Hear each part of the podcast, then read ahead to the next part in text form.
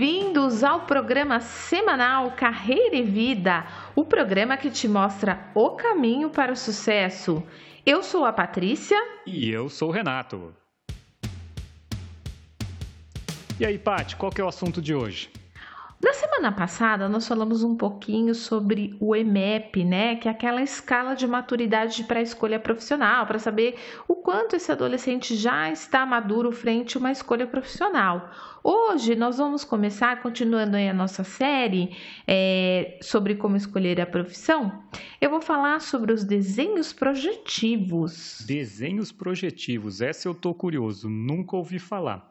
Ah, interessante, hein? É, mas antes disso, eu gostaria de lembrar a todos que esse programa está sendo produzido para ser transmitido aos domingos às 10 horas da manhã pela Rádio da Paz de Itatiba, mas você também pode encontrar todo o nosso conteúdo em formato de podcast no Spotify, Apple Podcast, Deezer ou qualquer outro agregador de podcast. Assim, você pode ouvir o programa Carreira e Vida aonde você quiser e a hora que bem entender. E se você não está familiarizado com essas plataformas, não se preocupe. Todos os programas antigos também estão no Facebook. Ai, que bacana, né?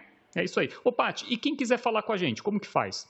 Bom, é, agora nós temos também né, o WhatsApp e nós estamos no Face, como o Rê mencionou.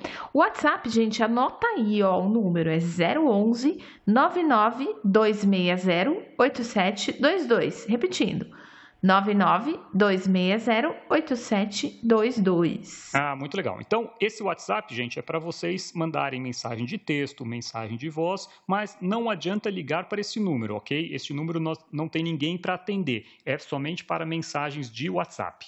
Ah, legal. Vamos lá. Então, vamos ao tópico de hoje. Gente, eu vou falar sobre o desenho projetivo. Como eu falei no episódio anterior, para escolher uma profissão, tem dois pilares que são muito importantes. O primeiro pilar é do autoconhecimento e o outro pilar super importante também é da do conhecimento da realidade profissional e dos interesses profissionais frente a essa escolha, tá? O desenho projetivo, o que, que é? Ele é um desenho, né? O nome já está dizendo, que ele ajuda o orientando no processo de autoconhecimento, tá? Então, assim, o uh, que, que acontece, gente? Só relembrando um pouquinho, quando o adolescente está na escola, ele aprende matérias, disciplinas diferentes, envolvendo humanas, exatas, biológicas, mas assim, sobre o autoconhecimento, sobre o quem sou eu, né? Aquela famosa pergunta, não, não tem muita coisa abordando isso, né? Em geral, na escola brasileira tá? E assim, essa pergunta é muito importante. Você já passou, parou para pensar, querido ouvinte, quem é você? É? Rê, você já parou para pensar? Você para todos os dias e pensa, quem sou eu? Eu me pergunto o tempo inteiro. ah, isso é bom, né? É, eu também me pergunto, quem sou eu? O que, que eu estou fazendo aqui? Será que eu estou indo na direção certa? Né? Eu sempre me pergunto isso. E assim, no meu caso, né, eu sou cristã, eu pergunto para Deus também, Deus, será que eu estou fazendo a coisa certa? Será que eu estou indo na direção certa? Né? É, isso principalmente nos momentos de decisão, né? A gente se pergunta muito e, e quer saber realmente quem eu sou, qual caminho seguir, né? É sempre uma pergunta muito importante, é essa questão de se autoconhecer, né? Pois é. Todos os dias nós tomamos decisões, né? O tempo todo a gente toma decisão. É, e aí, assim, essa decisão de, de, escolha profissional é uma decisão tão importante, né, que vai envolver o futuro profissional aí desse orientando, dessa pessoa que está nesse momento de vida, tá? E aí, assim, tem tantos questionamentos que envolvem esse momento da vida uh, de um adolescente e para ajudar esse adolescente, gente, uma das ferramentas que eu gosto muito é esse desenho projetivo. Paty, mas afinal, o que, que é esse desenho projetivo que eu nunca ouvi falar? Então, olha só. Todo mundo desenha ou já desenhou algum dia na vida, né? Eu, por exemplo, gostava muito de desenhar quando era criança e me fazendo uma autoanálise, observando, eu sempre fazia o mesmo desenho, que era uma casinha, uma árvore, uma florzinha, desenhava, pintava, né? Esse era um desenho clássico que eu tinha, né? Então, assim, todo mundo desenha. E, e o desenho projetivo? Quer dizer, todo mundo desenha, gente. Eu não tô falando de desenho profissional, tá? aquele desenho de um artista. Os garranchos também vale. Isso, sabe aquele desenho de palitinho, assim? Também vale, né? Aqueles eu... hominhos de palitinho, né? Pois é, eu sou uma péssima desenhista, tá? Se eu tivesse que viver de desenho, acho que eu morria de fome, né? Eu já desenhei bem. Quando eu era mais novo, eu, eu me dedicava mais ao desenho. Hoje em dia, eu sou uma catástrofe. Pois é, gente, desenho faz parte da infância da maioria das pessoas, né? Todo mundo já desenhou um dia e assim a arte ela é tão importante para a vida da gente, não só dentro da orientação profissional, mas assim pensando como psicóloga, como ser humano, desenhar é gostoso muitas vezes. Tem muita gente que gosta, é muito terapêutico para algumas pessoas desenhar e a criança ela gosta de desenhar. Por que, que a criança gosta de desenhar? Porque através dos desenhos tem uma expressão do eu né? Então, assim, o que, que é um desenho projetivo? O desenho projetivo é um desenho onde a pessoa, através daquele desenho, ela pode expressar algumas coisas da vida dela. Né? Então, assim, não são apenas rabiscos desenhos, não são apenas traçados, eles têm muito a ver conosco, com a nossa personalidade, com o que nós estamos sentindo, pensando. Né? Dentro daquela projeção daquela folha, é, aquela projeção ela pode contar muito a respeito de nós, da nossa personalidade e do adolescente que está ali frente à escolha. E como é que funciona, Paty? Você entrega assim um papel para a pessoa, um lápis e fala desenha aí, ou você dá alguma orientação a respeito do que tem que ser desenhado? Como que funciona isso? Na realidade, sim. O desenho ele pode ser bem livre, tá? Claro que tem toda uma orientação, né, para esse adolescente, para essa pessoa que está ali para que, porque assim, na realidade, quanto mais liberdade aquela pessoa tiver, quanto mais liberdade você tiver frente ao seu desenho, frente à sua arte, mais você vai conseguir se expressar ali dentro. Então é passado um direcionamento, porém existe muita liberdade nesse momento para que a pessoa consiga se expressar através daquele desenho. Entendi. Então, o que é analisado não é a estética, não é o quão bem desenha a pessoa, mas ali o conteúdo e o que está, a mensagem por trás daquele desenho, né? Exatamente. E assim, é muito interessante, as pessoas que não conseguem desenhar muito, que como eu, por exemplo, né, que faz o desenho de palitinho, o que que acontece? Muitas vezes ela pode usar um outro apoio, né? Ela usa o balãozinho ali para explicar, é, sabe igual do gibi, assim, que tem aquele balãozinho uhum. com a fala da pessoa. Então, muitas vezes a pessoa também utiliza outros recursos de escrita para poder expressar e mostrar o que ela quis dizer naquele desenho. Hum, muito interessante. Muito... Ô, Paty, e, e, como são analisados esses desenhos? Então, não é analisado a estética, mas como que é analisado? A análise dos desenhos, ela acontece por técnicas, né? E essas técnicas elas são adquiridas ao longo de estudos da psicologia. Então, assim, são muitos estudos para chegarmos em resultados, né? Com entrevistas, questionamentos e levantamentos de, de hipóteses para chegarmos a conclusões. Então, o que, que acontece numa orientação? Nós temos diversas atividades e analisando em conjunto todas essas atividades, você levanta hipóteses, confirma e aí você chega em resultados. Entendi. Ô, Paty, ó, por exemplo, se você fosse pedir para eu fazer aqui agora um desenho assim, eu acho que eu desenharia um carrinho de Fórmula 1 ou um avião, por exemplo. Se eu tivesse que fazer um desenho sem nenhuma orientação, porque é aquilo que eu sei desenhar. Isso seria suficiente para fazer essa análise ou teria que ter alguma, uh, algum direcionamento nesse meu desenho? Então, Rê, assim, no caso eu te perguntaria assim: ah, Rê, desenha você, desenhe você nesse papel. Ah, tá. é? Então, assim, um, um, teste projetivo, assim, um desenho projetivo que eu faço muito é: ah, eu quero que você faça de um lado da folha, você desenhe como você se vê Uhum. E do outro lado da folha, eu gostaria que você desenhasse como você acha que as pessoas te veem. Ah, tá, interessante. É, porque nem sempre o que nós enxergamos em nós mesmos e o jeito que a gente se comporta, é, nem sempre o que as pessoas veem de nós ou percebem de nós, às vezes não são as mesmas coisas, os mesmos detalhes. Às vezes, assim, nós temos determinados comportamentos com pessoas mais íntimas, com outras não, né? Então, isso conta muito da gente. Tá. Paty, dá um exemplo, então, de algum uh, resultado, alguma conclusão que você pode tirar através de um desenho. Então, é assim, na realidade, quando eu peço para a pessoa fazer um desenho, muitas tem muitas reações, né? Primeiro contando assim das reações. Tem gente que fica parada assim olhando e fala, eu falo, você não vai desenhar? A pessoa, ah, não sei, eu não consigo trava, sabe? É, mas por que você não consegue? Ah, eu não sei quem sou eu, eu não sei desenhar. Então, assim, é, isso também conta muito pra gente. Não é só o desenho em si, mas é todo aquele contexto frente ao desenho, né? Então, assim, tem gente que desenha uma pessoa só, tem gente que desenha a pessoa dentro de todo um contexto, desenha a família junto, desenha um carro junto. Então, assim, conta muito da realidade que ela vive, é, das pessoas que ela gosta, das pessoas que são importantes para ela, dos sonhos que ela tem, né? Então, assim, ela pode se desenhar no futuro, por exemplo. Ah, no futuro eu tenho esse sonho, eu quero ter uma família, eu já me imagino com um carro, eu já me imagino trabalhando.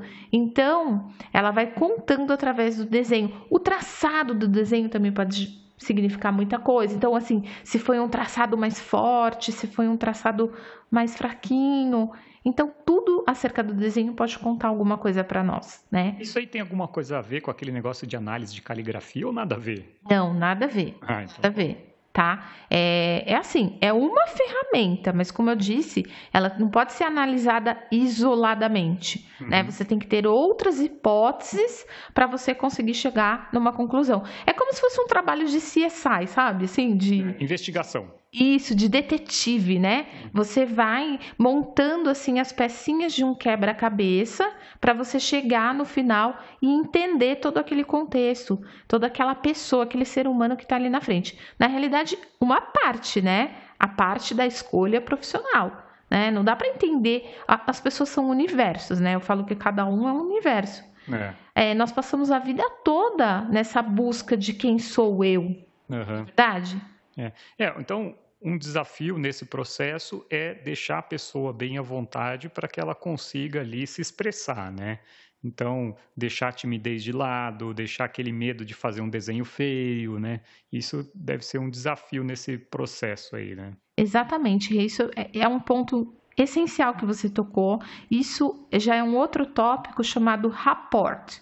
Rapport em psicologia é assim, é a primeira sessão, enquadramento que a gente chama, né? De é um vínculo que você cria com a pessoa, aquele ser humano que está ali com você, para que ela se sinta confortável e à vontade dentro daquele setting terapêutico para poder se abrir com você, né? Então, esse primeiro passo, esse raporte, esse momento de enquadramento é essencial. Isso aí é um, um tema para um outro podcast, para um outro programa, e a gente pode conversar sobre isso. Mas é isso mesmo, você tem que é, a pessoa tem que sentir confiança para ela poder se abrir com você. Gente, uma coisa muito importante a esse respeito é que assim, todo o processo de orientação profissional ele é sigiloso, né? Por quê? Justamente para que a pessoa se sinta à vontade ali de poder se abrir com o profissional que está com ela. É, então tem que ter intimidade, né? Você cria ali num curto período de tempo uma intimidade para que a pessoa possa se abrir e a confiança também, né? Ela sabe que ela vai poder se abrir ali sem o risco de que aquilo vai vazar e que vai ser espalhado, né? Então isso é muito é, importante para essa essa é, para a pessoa ficar mais à vontade e poder se abrir, né? Isso. E geralmente, nossa, quem não gosta, né? Quem não gosta de se conhecer? Quem não gosta de saber o que que tá ali na folha? Então, assim, é, assim, as experiências que eu tenho, graças a Deus, né? Sempre as pessoas gostaram muito de fazer orientação, porque é, se conhecer, nos conhecermos é um é fantástico, né? Quanto mais nós nos conhecemos, mais a gente quer essa busca, né? E o adolescente, da mesma forma, ele também quer se conhecer muito mais. Ou a pessoa que está vindo buscar esse trabalho, ela quer se conhecer cada vez mais. É, então, esse realmente é o trabalho do psicólogo, né? Levar a pessoa a se conhecer, entender a identidade, quem ela é, e a partir daí ela poder fazer, começar a fazer plano, né, para a vida dela, né? Pois é. Mas assim, tem um outro lado também, né, Rê? Tem gente que tem medo de se conhecer, sabe? É, quem é. será que eu sou, né? Quem será que eu sou? Meu Deus será do céu. Será que eu vou gostar desse Renato que Exatamente, eu vou conhecer? Exatamente, né? É assim, nós, funcion... nós psicólogos funcionamos como um espelho, né? Você é neutro. Você está uhum. ali acolhendo a pessoa, você faz um vínculo, ela gosta de conversar com você, ela se sente à vontade, mas na realidade a pessoa vai enxergar a si mesma ali. E não é fácil muitas vezes, né? A gente está falando de um lado gostoso, legal, mas quando a gente se olha no espelho, vê tudo, né? É, às vezes a gente olha que a gente está com o cabelo bagunçado, vai ter que arrumar, olha que está com uma espinha, vai ter que tratar, né? Vai ter que não fazer. Não tem cabelo, né? Ou que não tem cabelo, vai ter que fazer vários tratamentos, né? Então, realmente olhar no espelho e nos conhecermos e nos vermos realmente quem nós somos pode ser um processo difícil, mas sem dúvida nos leva a crescer e a melhorar, né? Exatamente. E tem muita coisa que está inconsciente também, né? Nós temos consciência de algumas coisas e tem muita coisa que fica lá no inconsciente. O que, que é inconsciente? É aquilo que não está consciente né? Então, assim, esse trabalho de orientação profissional, ele traz muita coisa para a consciência. Claro, não é um trabalho tão profundo como uma psicoterapia, por exemplo, que as pessoas às vezes passam anos fazendo uma análise, mas é um trabalho é, focal, pontual. É, ela é voltada para a orientação profissional, né? Mas não deixa de ter um grande autoconhecimento e, e consciência de muita coisa, né? Legal. Paty, temos que fazer uma breve parada aqui para os nossos comerciais, mas depois do nosso comercial e da nossa pausa, eu vou querer saber um pouco mais sobre o porquê é tão importante né, se conhecer para escolher a profissão. E eu também tenho uma dúvida, Paty, que eu vou querer saber um pouco sobre a diferença entre orientação profissional e vocacional. Mas vamos deixar isso para depois dos nossos comerciais. Voltamos já.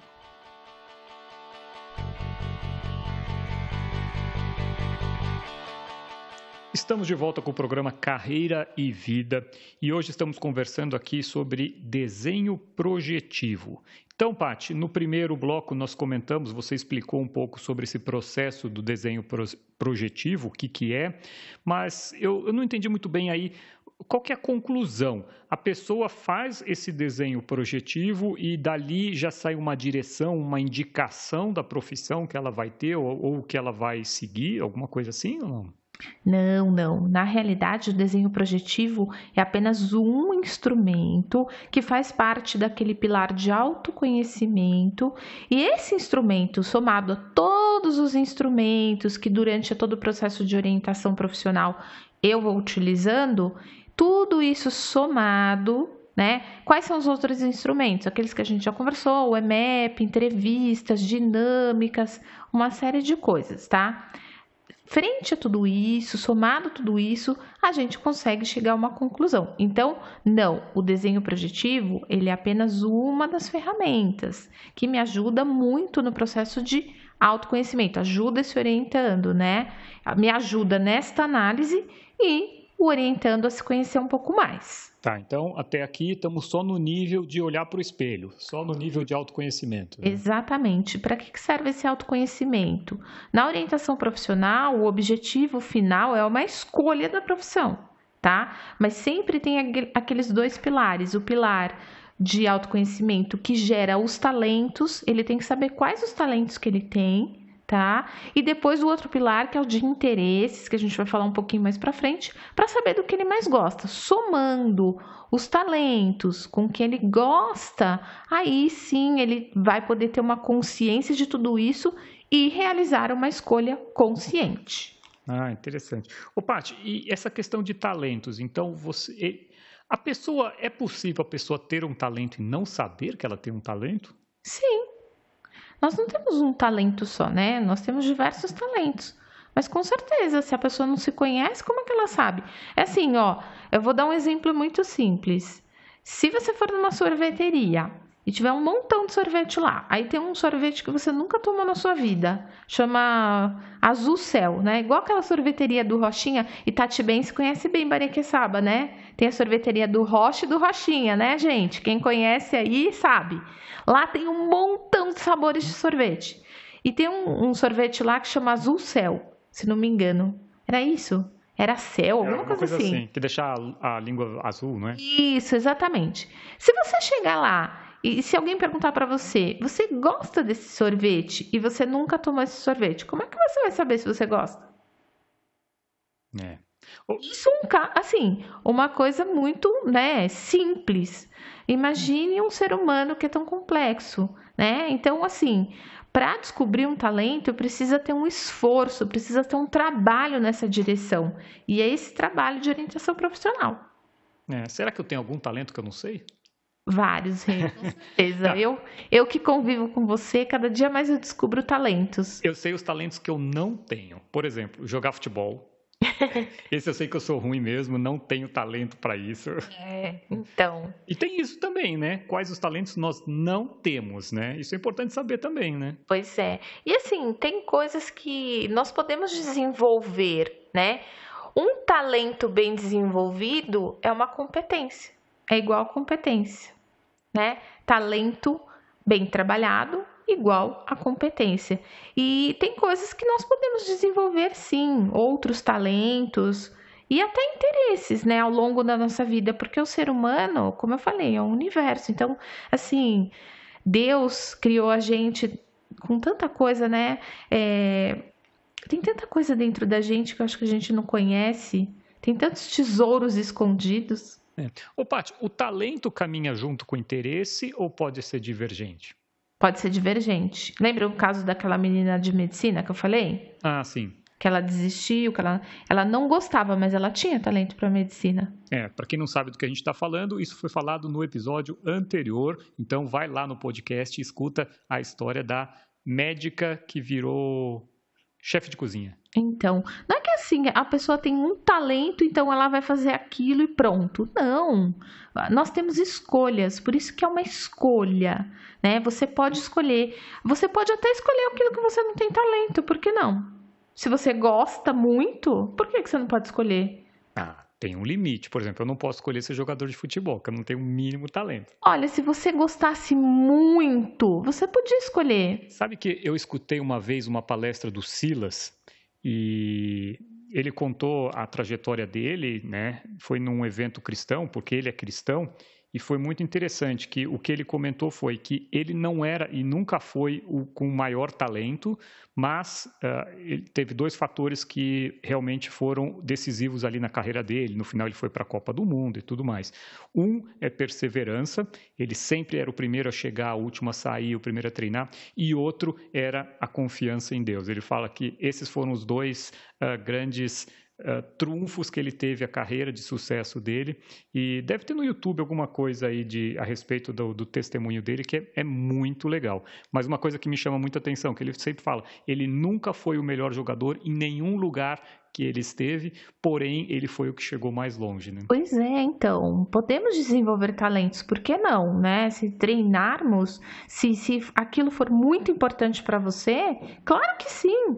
Você pode escolher o que você quiser. Por isso não, não é, é não tem nada determinado, né? É uma escolha. Só que é uma escolha consciente, porque você conhece o seu talento e conhece o seu interesse. Então, é mesmo que você vá escolher alguma coisa que você não tem tanto talento, é até bom, porque aí você sabe das dificuldades que você vai ter que enfrentar, né? Dos desafios que serão maiores ainda. Então é importante você se conhecer sim para poder fazer uma escolha.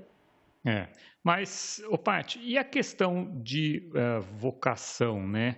Porque muita gente fala de orientação profissional, orientação vocacional. Qual que é a diferença? O que, que é, afinal, vocação? Ai, olha, eu acho isso fantástico, né? O que, que acontece? A vocação vem da, da palavra vocare, né? Que significa chamado tá? Chamado é diferente de só um talento. Um chamado é algo bem maior do que uma simples profissão. Né? O chamado é, é um chamado a fazer parte de algo maior do que nós mesmos. É muito ligado a propósitos, do porquê estarmos aqui. Então, assim, eu lembrei de um exemplo agora de Moisés, por exemplo, né? Moisés da Bíblia, Moisés, ele tinha um problema na fala, né? Então, ele não tinha muito talento para falar. E, e Deus deu uma, conversou com ele e falou para ele se apresentar à frente do faraó, e ele ficou muito com muito medo e falou para Deus que ele não tinha aquele talento, que ele não tinha condições para fazer isso. Gente, é? Imagina só a situação. O cara era gago ou fanho, não sei, ele tinha ali alguma dificuldade na fala, e Deus chega para ele: vem cá, Moisés, é o seguinte, você é que vai liderar esse povo, e não tinha microfone, ele tinha que falar ali no gogó para aquele povo enorme, né? Devia ser, deve ter sido uma situação bem complicada, né? Para você ver, né, que Deus ele não trabalha com a nossa condição humana, com os nossos talentos, com os nossos interesses, ele é muito acima disso, né? E o propósito, ele, ele é um chamado que está muito acima de tudo isso que a gente está conversando aqui. Né? Então, mesmo que você não se sinta talentoso é, para uma determinada coisa, se você tiver um chamado no seu coração em relação a isso, né? Se for uma coisa assim de Deus mesmo para sua vida, ela pode acontecer, né? Basta você querer. É, e essa questão de vocação pode intercambiar com diversos tipos de profissão diferente, né? Por exemplo, se você tem uma vocação de ajudar o próximo, você pode fazer isso como médico, como engenheiro, né? Isso pode ser intercambiado, né? Exatamente, soma, né? Soma. Nem sempre a sua profissão está ligada à sua missão de vida, né? Que é algo muito maior. Então, você pode fazer duas coisas paralelas. Então, tem pessoas que têm um chamado pastoral, por exemplo, e tem um outro tipo de trabalho. É, tem pessoas que têm chamado para missões. Opa, Paty, será que nós temos um chamado para fazer programa de rádio? Ah, não sei. estamos, estamos, tentando, né? Pessoal, comenta aí se a gente tem esse chamado ou não, né? Se a gente oh, tem Deus. vocação para fazer programa de rádio ou não, né? Que medo, né, dos comentários. É isso, gente. Eu acho que é diferente, né? É um propósito, assim. E assim, o que é, é algo que eu tenho visto muito em orientação é justamente a reflexão sobre isso, né? Sobre esse chamado, sobre o propósito e algo que eu acho que é muito importante de falar para as mulheres, né? Que são que no, no momento da orientação são meninas. É, uma coisa que eu gosto de, de fazer uma reflexão também é sobre o futuro delas, porque o que eu vejo hoje é, no mercado de trabalho, porque eu também trabalho, né? Todo mundo sabe com seleção aí com o mercado de trabalho e eu vejo muitas mulheres que muitas vezes elas deixam o chamado de mãe de lado, né, para as que querem ser mães, que tem isso no coração, elas, muitas vezes elas deixam de lado isso é, em função de uma profissão ou mesmo de um casamento, de formar uma família. E é algo que eu converso com as orientandas desde a adolescência, porque eu acho que é algo que você precisa pensar. Né? No momento que você está fazendo uma orientação profissional, você está planejando o seu futuro. Muitas vezes eu vejo jovens aí com que aí já chega numa determinada idade, já tão, acha que está um pouco mais tarde para casar ou para ter filhos. Então é algo que é preciso pensar também, né? No planejamento da sua carreira, do seu futuro para de repente conseguir alguma coisa onde você se sinta feliz, tanto na parte profissional quanto na parte pessoal. Porque assim, tem cargos, gente, que é mais difícil mesmo, né? São mais difíceis assim de conciliar com a com, com a família e tudo mais. Nada é impossível, né? Com planejamento fica tudo mais fácil. É, o papel da mulher hoje na sociedade não é fácil. Aliás, nunca foi fácil, né? Mas hoje a mulher tem tantas jornadas, né, em casa, no trabalho, e muitas sustentam a casa sozinha, né? Aliás, quando falta, na verdade, aquele homem do lado que também dá o suporte e trabalha junto, se completando, né? É, realmente é uma situação bastante difícil aí para as mulheres, né? Pois é, e aí muitas estão, estão deixando de lado os seus sonhos pessoais em função da vida profissional, né?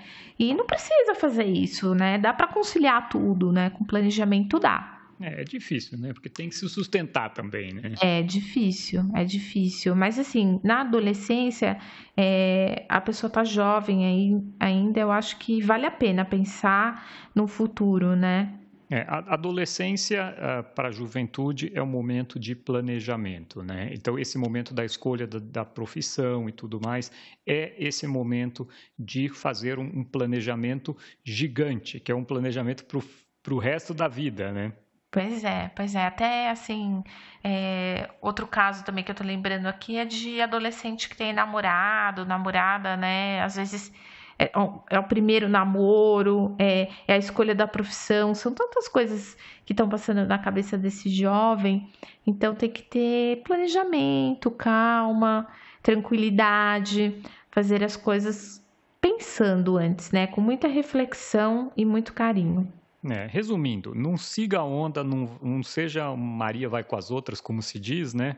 E não tome essa decisão de qualquer forma. Afinal, uma decisão errada pode, vai com certeza te fazer perder tempo ou te perder a paz, porque você vai passar o resto da tua vida fazendo algo que você não gosta, que você não, não se identifica, tudo isso porque você tomou uma decisão precipitada lá atrás, né? É, pois é. É. Existe um ditado que diz que nós somos livres para fazer as nossas escolhas, porém nós somos escravos das consequências, né? Exatamente. Eu, eu gosto de falar isso muito para os meus filhos, assim, né? A gente pode, na vida, a gente recebe muitas oportunidades para fazermos escolhas e nós somos muitas vezes livres para fazer escolhas boas ou ruins. Porém, a consequência virá. Nós seremos escravos e não podemos escolher essa consequência, né? Pois é, então quanto antes você aí que é mãe, pai, ou você que é adolescente está ouvindo o nosso programa agora, o quanto antes você começar a pensar e planejar a sua vida, né? Tanto a vida pessoal quanto profissional, que não dá para separar em todo momento as duas coisas. Ah, eu vou trabalhar e vou me deixar em casa, né? Eu vou ficar em casa hoje, minha cabeça vai ficar em casa e o meu corpo vai para o trabalho, né? Não dá para fazer isso. Então, assim, tem que pensar em tudo mesmo. É um planejamento de carreira, mas é um planejamento de vida. Assim como o nosso programa, né? É isso aí, é isso aí. A gente faz uma pauta aqui, um planejamento. Aliás, Paty, o nosso planejamento já está terminando o tempo aqui. Então vamos lá, né? É, a, esse, essa pauta está bem legal, acho que a gente está conseguindo trazer bastante informação que vai ser uh, bastante útil aí para muita gente, mas infelizmente o nosso tempo é curto, né? E também é bom para não ficar muito longo. É então, na semana que vem a gente vai falar um pouco mais sobre isso, mas antes vamos aqui um pouquinho de intervalo comercial e depois eu quero trazer uma aplicação muito interessante que vai mudar o teu ponto de vista com relação à vocação. Então, não vá embora, aguarde aí que nós já voltamos depois dos comerciais. Oba!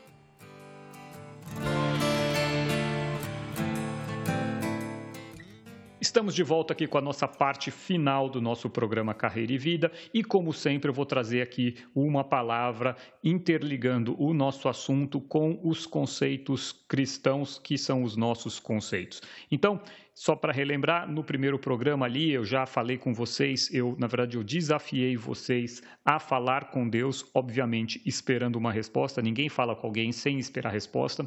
E por que eu falei para vocês fazerem esse desafio? Porque eu tenho a certeza de que Deus vai falar com vocês. Deus atende e fala e está esperando, na verdade, ser procurado e está ali de mão estendida, só esperando que você agarre a mão dele.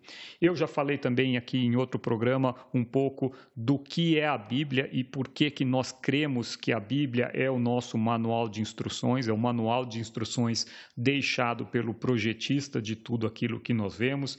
Na, uh, num programa eu também já falei sobre identidade, quem nós somos, né? que nós somos seres criados por um projetista com um propósito muito especial. Então, nós não somos um acidente do acaso, nós fomos criados únicos e exclusivos. Então, se você tem aquela ideia de que você veio ao mundo para nada e você não sabe por que, que você veio ao mundo, calma, eu só te digo calma. Você é uma pessoa muito especial para Deus, você foi criada única e exclusivamente por Deus, ok? E continuando com o nosso assunto, eu quero trazer um conceito que, quando eu fiquei sabendo disso pela primeira vez, a minha cabeça quase explodiu, porque isso foi é, de encontro com tudo aquilo que eu tinha ouvido a minha vida inteira, que era todo mundo é filho de Deus. Não é esse o ditado popular, Paty? É esse o ditado, né? né? Todo mundo fala, ah, todo mundo é filho de Deus. Ah, porque eu também sou filho de Deus, né? Então, essa é, é, o ditado popular, acaba sendo até o entendimento popular. Mas o que, que o nosso manual de instruções deixado pelo projetista fala sobre isso? O que, que uh, Deus quis nos uh, colocar a respeito disso? É um pouco diferente. Então, eu vou citar aqui alguns trechos aonde deixa um entendimento que é o seguinte: nós somos criados por Deus, como eu já falei, de forma única, exclusiva, projeto único, não existem dois iguais, mesmo quando é gêmeo, são diferentes, personalidades diferentes, e porém nós somos naturalmente distanciados de Deus. Nós somos desligados de Deus e afastados de Deus. Então, na verdade, nós não temos esse vínculo de paternidade com Deus. Nós somos meras criaturas de Deus. Por isso que tem tanta guerra, né? Tanta coisa ruim no mundo, porque a humanidade se afastou muito de Deus, né? Se afastou. A humanidade decidiu tomar o seu próprio caminho. Isso nós vemos ali quando nós lemos. Uh, eu vou falar um pouco de Adão e Eva, e tem muita gente que gosta de entrar no debate se Adão e Eva existiu, se não existiu. E eu vou falar uma coisa: isso pouco importa. O que importa é o ensinamento deixado ali naquele texto, que era: Deus falou o seguinte: você pode fazer o que você quiser menos comer da árvore do conhecimento do bem e do mal. E o, o, que o homem fez. Então, tem gente que acha que tem negócio de maçã, tem a ver com sexo, não tem nada a ver com isso. Pelo menos ali na Bíblia não fala nada disso. O que fala é que Deus deu uma ordem e falou: oh, você pode comer da árvore que você quiser, menos dessa, porque se você comer dessa, você vai. Uh, essa árvore é do conhecimento do bem e do mal e você vai morrer.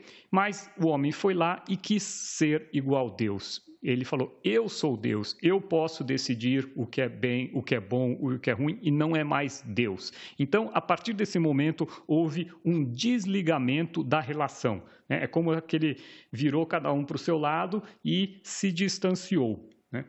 E aí a gente entra em desespero, fala assim: calma aí, então nós não somos filhos e nunca mais vamos ser filhos? E aí é que está a grande uh, sacada do plano de Deus. Já estava tudo planejado. Deus já sabia o que ia acontecer e Deus não tinha o plano B. Deus já tinha o plano A já pré-determinado, que era enviar o teu filho, que através do filho dele, vulgo Jesus, nós teríamos acesso a sermos adotados por Deus. Né? E através desse processo de adoção, nós seríamos ali herdeiros, passaríamos a ser herdeiros de Deus junto com Cristo, porque se Cristo sim, Jesus Cristo é o Filho de Deus, né? Sempre foi. Esse sempre foi. Esse, esse já nasceu conectado, né? Ali com a semente de Deus. Então esse já foi conectado. E como que então depois de Jesus eu virei filho de Deus? É isso? Exatamente. Olha aqui o que Paulo fala na carta que ele fez para os Efésios, ali no primeiro capítulo do 4 ao 5. Porque Deus nos escolheu nele antes da criação do mundo, ou seja, não foi ao acaso, Deus já sabia de tudo, para sermos santos e irrepreensíveis na Sua presença. Ou seja, nós fomos projetados para sermos separados ali e na presença de Deus, a sermos conectados com Deus. Isto foi a escolha de Deus. E aí, em amor, no versículo 5, em amor, nos predestinou para sermos adotados como filhos por meio de Jesus Cristo. Então, por Jesus Cristo, nós conseguimos ali a carteirinha de ser adotado e passamos a alterar o nosso RG e colocamos ali a paternidade, Deus, né? E, e aí termina falando, conforme o bom propósito da vontade. Ah, então tá aí o propósito, o chamado, a vocação, né? A nossa vocação, o nosso chamado, Deus nos chamando para sermos filhos dele, né? Então existe isso. E como filho, nós somos também herdeiros, como fala lá na outra carta de Paulo, dessa vez aos Romanos, no capítulo 8, do 15 ao 17, onde ele fala: Pois vocês não receberam um espírito que os escravize para novamente temerem, mas receberam o Espírito que os torna filhos por adoção, por meio do qual chamamos Abba Pai. Ou seja, nós recebemos ali o Espírito de Deus que nos torna filhos por adoção e nós podemos chamar Deus de Pai. O que, que é Abba? Abba é Pai. Né? Paizinho, né? Paizinho, é. querido. Então, nós recebemos esse direito, né, vindo aqui pelo próprio Espírito de Deus, de chamarmos Deus de papai, né? E aí, continuando, diz: o próprio Espírito testemunha ao nosso espírito que somos filhos de Deus. Ou seja, isso daí vem dentro do nosso coração, o Espírito de Deus testemunhando aqui no nosso espírito que nós somos filhos.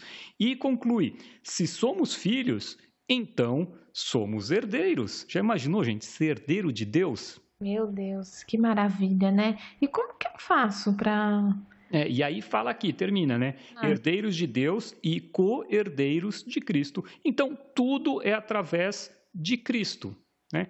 Você se conectando a Cristo. E como se conecta a Cristo? É muito simples. É só aceitar. Ok, eu quero.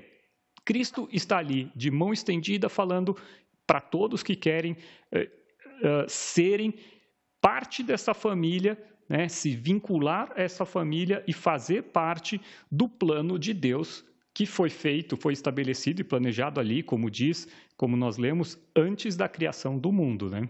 Que legal. Então é só falar, Jesus, eu te quero, né? Te quero agora. Exatamente. Jesus, eu aceito. Eu Tudo isso que você fez por mim, é. lá na cruz. Nós vamos falar sobre isso em outro episódio. Hoje já estou me alongando muito aqui. Porque eu quero ser filha de Deus, Jesus. Exatamente. Então faça esse convite e vamos continuar sobre esse assunto lá na frente em outros programas na semana que vem, porque nosso tempo já acabou. Pessoal, foi um grande prazer estar com vocês. Obrigado pelo carinho, audiência. Deus abençoe a todos. Abraço, gente. Até semana que vem. Tchau.